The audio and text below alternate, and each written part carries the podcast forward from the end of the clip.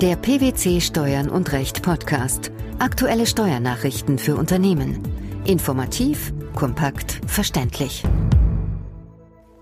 Herzlich willkommen zur 150. Ausgabe unseres Steuern und Recht Podcasts, den PwC Steuernachrichten zum Hören. In dieser Ausgabe beschäftigen wir uns mit folgenden Themen. Anrechnung ausländischer Körperschaftssteuer auf die Einkommensteuer. Verpflichtung aus Rückverkaufsoptionen als Verbindlichkeit zu passivieren. Gewinnrealisierung bei Abschlagszahlungen für Werkleistungen.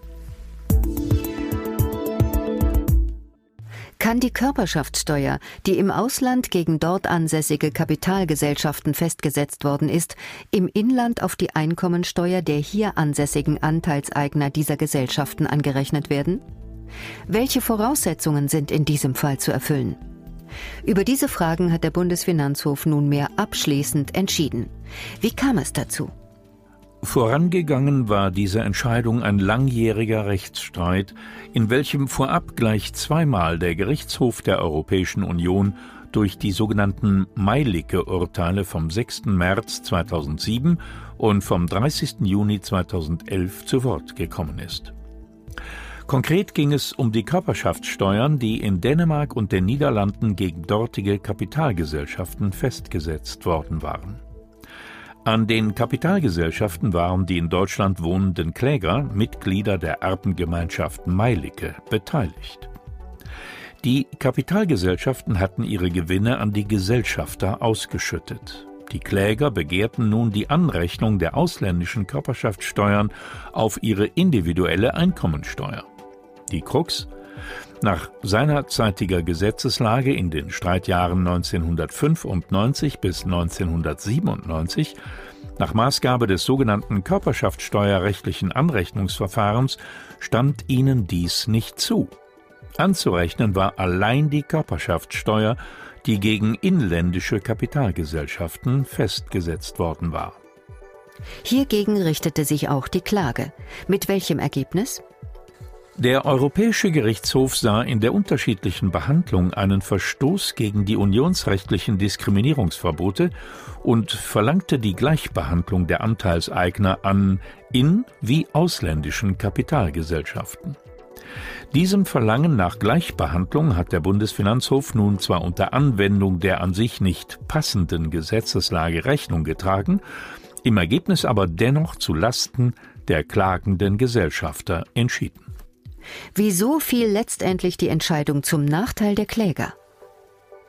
Zum einen ist die anzurechnende ausländische Körperschaftssteuer bereits seit 1996 genau wie die inländische Körperschaftssteuer bei der Einkommensteuerfestsetzung als Einkunft zu erfassen. Die Einkommensteuer erhöht sich dementsprechend. Zum anderen sind für die Anrechnung dieselben Maßstäbe anzusetzen wie in der reinen Inlandssituation. Das bedeutet, der Anrechnungsbetrag bestimmt sich danach, in welcher Höhe die Gewinne der ausländischen Kapitalgesellschaft nach deutschem Recht mit Körperschaftssteuer vorbelastet sind. Der so ermittelte Anrechnungsbetrag muss dann in substanzieller Weise gegenüber den deutschen Finanzbehörden nachgewiesen werden.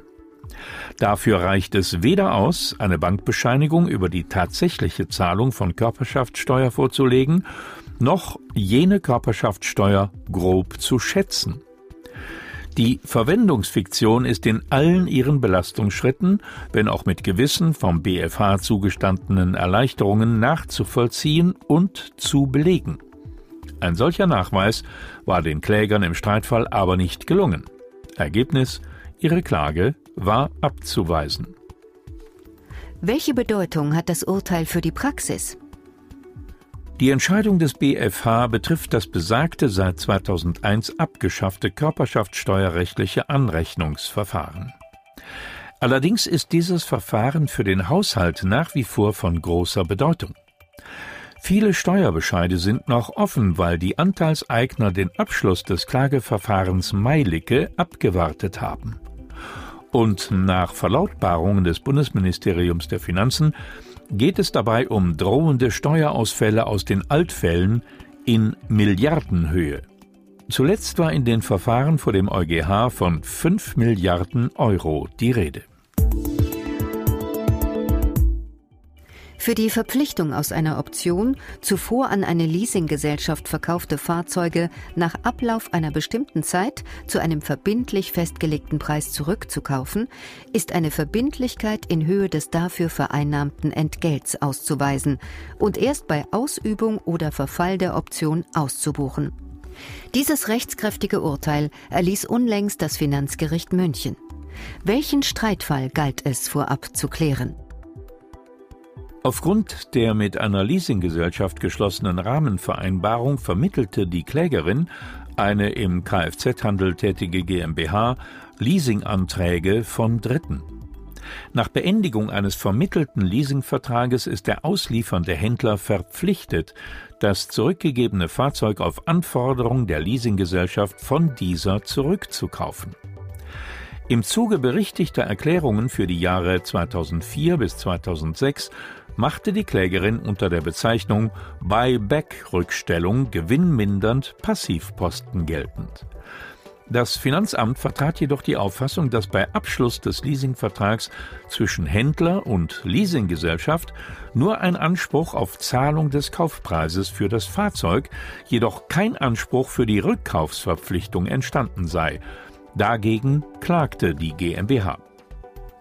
Das Finanzgericht München gab der Klage statt. Nach den allgemeinen Bilanzierungsgrundsätzen sei auch für die Verpflichtung aus einer Option zuvor verkaufte Fahrzeuge nach Ablauf einer bestimmten Zeit zu einem verbindlich festgelegten Preis zurückzukaufen, eine Verbindlichkeit in Höhe des dafür vereinnahmten Entgelts auszuweisen und erst bei Ausübung oder Verfall der Option auszubuchen. Welche Gründe nannten die Richter für diese Entscheidung? Die Richter begründeten ihre Feststellung damit, dass in der Einräumung der Option eine wirtschaftlich und rechtlich selbstständige Leistung zu sehen sei, die losgelöst von dem nachfolgenden Rückübertragungsgeschäft beurteilt werden müsse. Insoweit erfolgte die Entscheidung in Anlehnung an die höchstrichterliche Rechtsprechung, unter anderem in einem Urteil vom 17. November 2010. Bei den passivierten Buyback-Rückstellungen handelt es sich nicht um Rückstellungen für drohende Verluste aus schwebenden Geschäften, die dem Bilanzierungsverbot unterliegen, sondern um passivierbare Verbindlichkeiten. Die Rückverkaufsoption war vereinbarungsgemäß zeitlich befristet innerhalb von 90 Tagen nach Zugang des Rücknahmeprotokolls bzw. nach Erstellung eines Sachverständigengutachtens auszuüben.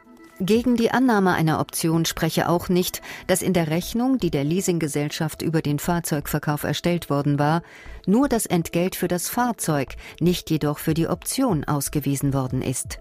Wie lautet die Begründung? Nach den Ausführungen im genannten BFH-Urteil aus dem Jahr 2010 ist ein Kaufpreis auch ohne ausdrückliche Preisabsprache anhand objektiver Maßstäbe im Verhältnis der Teilwerte auf die einzelnen Wirtschaftsgüter aufzuteilen, sofern, wie im Streitfall, in einem einheitlichen Vertrag mehrere Wirtschaftsgüter, das heißt das Neufahrzeug und die Rückverkaufsoption, erworben werden. Auch wenn die Rahmenverträge keine ausdrücklichen Angaben über die Bewertung der Rückverkaufsoptionen enthielten, könne unterstellt werden, dass die Klägerin nicht etwa unentgeltlich zu der Optionseinräumung bereit gewesen wäre.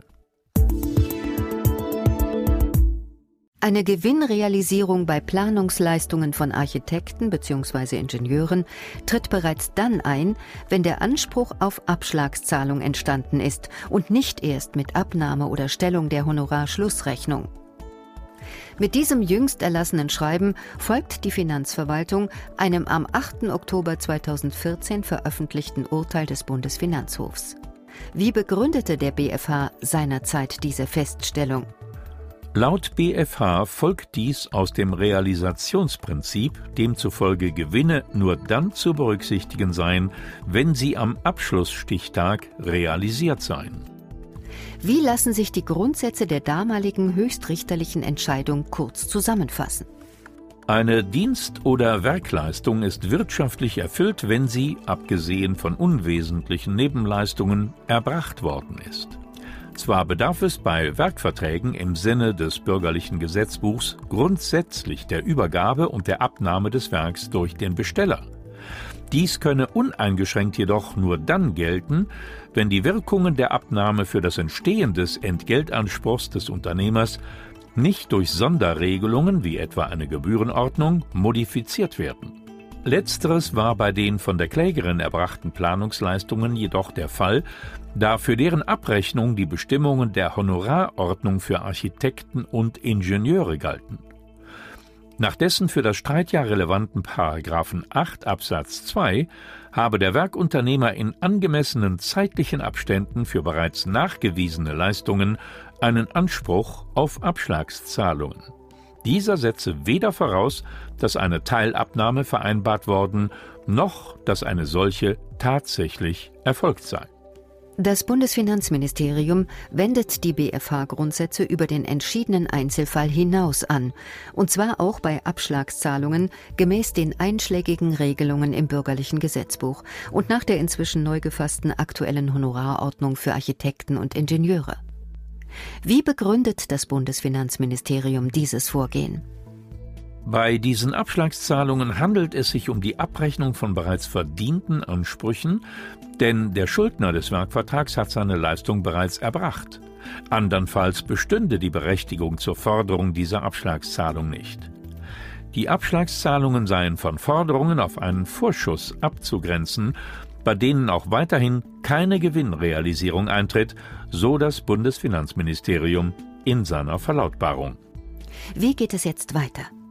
Um Härtefälle zu vermeiden, wird die Verwaltung es nicht beanstanden, wenn die Grundsätze der genannten BFH-Entscheidung erstmalig im Wirtschaftsjahr angewendet werden, das nach dem 23. Dezember 2014 beginnt. Der Steuerpflichtige kann dann den aus der erstmaligen Anwendung der Grundsätze der BFH-Entscheidung resultierenden Gewinn gleichmäßig entweder auf das Wirtschaftsjahr der erstmaligen Anwendung und das folgende Wirtschaftsjahr oder auf das Wirtschaftsjahr der erstmaligen Anwendung und die beiden folgenden Wirtschaftsjahre verteilen. Die Anrechnung ausländischer Körperschaftssteuer auf die Einkommensteuer die Verpflichtung aus Rückverkaufsoptionen als Verbindlichkeit zu passivieren sowie die Gewinnrealisierung bei Abschlagszahlungen für Werkleistungen. Das waren die Themen der 150. Ausgabe unseres Steuern und Recht Podcasts, den PwC Steuernachrichten zum Hören. Wir freuen uns, dass Sie dabei waren und hoffen, dass Sie auch das nächste Mal wieder in die PwC Steuernachrichten reinhören. Steuerliche Beiträge zum Nachlesen finden Sie in der Zwischenzeit unter blogs.pwc.de slash steuern und recht.